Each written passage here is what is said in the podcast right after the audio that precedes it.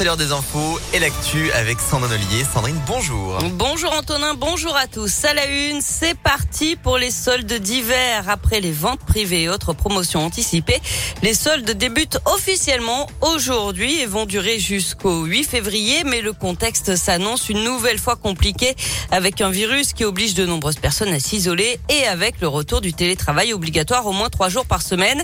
Euh, certains commerçants auraient donc préféré que les soldes soient repoussés. C'est le cas par exemple de Michael Chaillot, commerçant dans la région. On a une fréquentation euh, baissée énormément. Ben, vous le voyez euh, aussi bien sur les routes. Euh, les parkings ne sont pas remplis. Oui, parce qu'en fait, les consommateurs ne sont pas là. Ça ne veut pas dire qu'on a zéro consommateur, parce qu'en fait, on a des consommateurs qui viennent malgré tout. Mais les personnes qui sont en télétravail ne sortent pas de chez eux. Ici, dans la boutique, oui, il y a au moins 40-50% de fréquentation en moins. Je pense que la dalle des soldes n'est pas bonne. Il aurait fallu repousser au moins après la fin de la mesure du télétravail. Ça n'allait pas prolonger. Tout ça, c'est une période assez euh, contradictoire, puisqu'en fait, les commerçants, ils sont en attente euh, d'avoir un trafic euh, soutenu. Sauf qu'en fait, les leviers sont compliqués à mettre en place. Et les commerçants ne sont pas les seuls à compter sur les soldes, puisque faire venir du monde en centre-ville permet aussi aux cafés et aux restaurants de refaire le plein.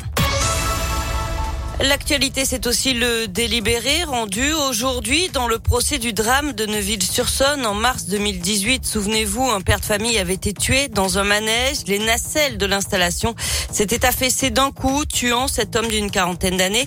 L'accident avait fait euh, plusieurs blessés, dont son beau-fils qui se trouve avec lui au moment des faits.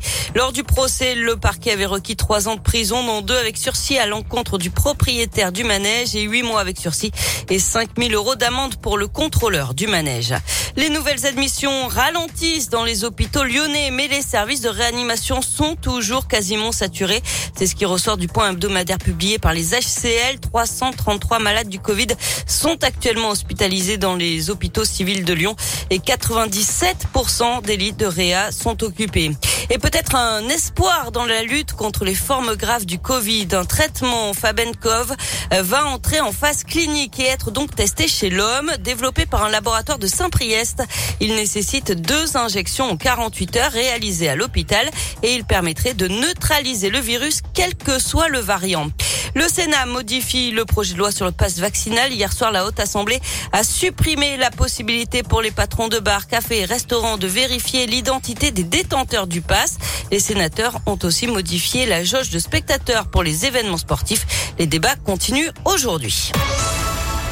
On passe au sport avec du tennis. C'est le début d'un mea culpa de Novak Djokovic. Le numéro 1 mondial a reconnu hier soir avoir commis des erreurs en remplissant le formulaire d'entrée en Australie et dans son comportement après son test positif au Covid en décembre. Lui qui n'est pas vacciné. Il avait notamment réalisé une interview avec un journaliste de l'équipe et pris des photos sans masque avec de jeunes joueurs de tennis en Serbie. Sa participation à l'Open d'Australie est toujours incertaine, mais il a pu s'entraîner hier. Un juge ayant ordonné sa libération de l'hôtel où il était retenu depuis son arrivée à Melbourne. Ça fait cette édition. Ah mais je suis tellement